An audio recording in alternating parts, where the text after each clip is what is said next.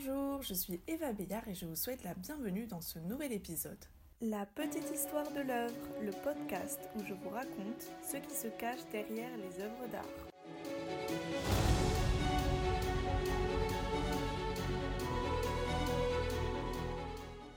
Aujourd'hui, nous inaugurons une série de trois épisodes qui vont vous permettre de comprendre le mouvement dadaïste dans son ensemble à travers trois œuvres. Pour ce premier épisode de la série, nous allons parler de l'histoire qui se cache derrière l'œuvre Tänzerin, qui signifie danseuse en allemand. C'est une huile sur bois découpée et collée, réalisée par Jean Harpe en 1925. Je vous rappelle que vous pouvez la consulter sur le compte Instagram de la petite histoire de l'œuvre.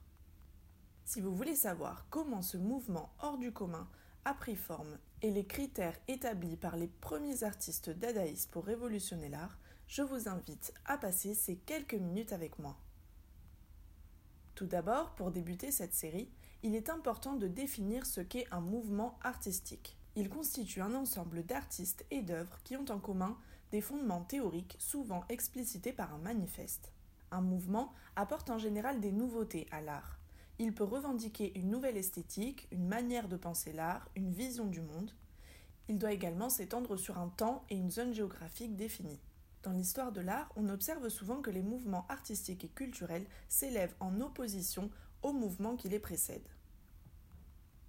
L'histoire du dadaïsme commence en 1916 dans la ville de Zurich, en Suisse. Nous sommes en pleine guerre mondiale, mais la Suisse a décidé de ne pas prendre part au conflit et a préféré rester neutre.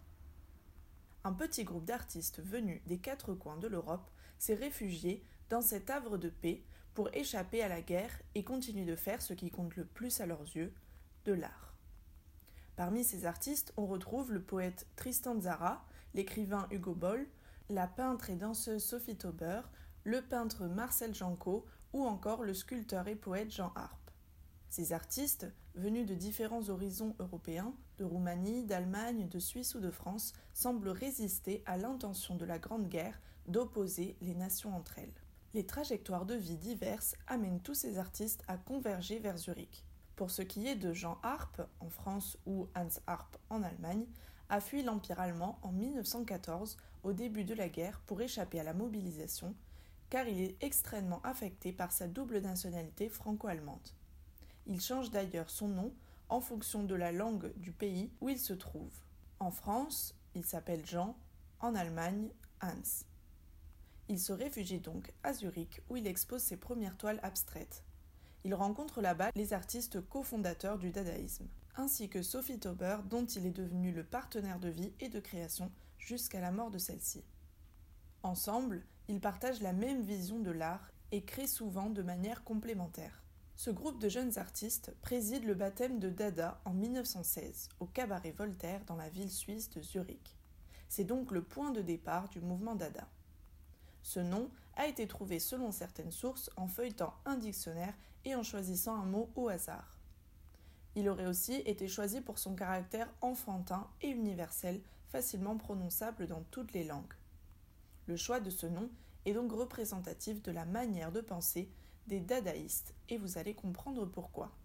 Tous les soirs, au cabaret Dada, s'organisent des spectacles qui mélangent musique, danse, littérature, poèmes, décors peints, mais aussi de nombreuses conférences et expositions d'art avant-gardistes. Tout est possible, il n'y a pas de limite à la création. Le but de toutes ces productions artistiques est de mettre en lumière le non-sens qui s'inscrit dans le contexte inédit de leur époque. Ce mouvement incarne la révolte radicale, révolte contre l'ordre bourgeois, contre la guerre, contre l'esthétique, en suivant un désir d'affranchissement. Mais Dada est aussi un retour à l'essentiel, au primaire, à ce qu'on associe à l'enfance. Ce n'est donc pas tant une identité esthétique qui caractérise ce mouvement, mais principalement une vision du monde. L'année suivante, en 1917, le groupe crée la revue Cabaret Voltaire, pour rappeler qu'il y a, au-delà de la guerre et des patries, des hommes indépendants qui vivent d'autres idéaux, comme le soutient Hugo Boll dans cet article. Ils mettent aussi en relation les différentes avant-gardes esthétiques et littéraires d'Europe. On y retrouve par exemple des articles au sujet de l'expressionnisme allemand ou du futurisme italien. Et c'est dans cette revue que le manifeste Dada est publié par Tristan Zara en 1918. À partir de ce moment, Dada prend un tournant et se positionne comme un moteur de l'avant-garde qui prétend révolutionner les codes. Les œuvres dadaïstes de Jean Harpe sont abstraites et créées à travers l'automatisme et l'inconscient. Il prétend laisser le protagonisme au hasard en diminuant la volonté de l'artiste, car selon lui, il faut privilégier les sens plutôt que l'intellect. Il travaille souvent avec des reliefs et des matériaux primaires, comme c'est le cas pour Tanzerine, qui n'est pas sans rappeler de manière abstraite les danses de Sophie Tauber au cabaret Voltaire. Vous pouvez visiter l'atelier du couple Harp Tauber dans la maison où ils vécurent à Clamart, en région parisienne. Ce véritable havre de paix et d'inspiration est une occasion de découvrir l'univers artistique de ces deux artistes et d'avoir une large vision de leur œuvre commune et indépendante. Dans le prochain épisode, nous verrons comment Dada s'est étendu en Europe et en Amérique après la Première Guerre mondiale. Si l'épisode vous a plu, n'hésitez pas à noter, commenter ou donner votre avis sur le podcast à travers le compte Instagram. Merci de m'avoir écouté et je vous retrouve au prochain épisode.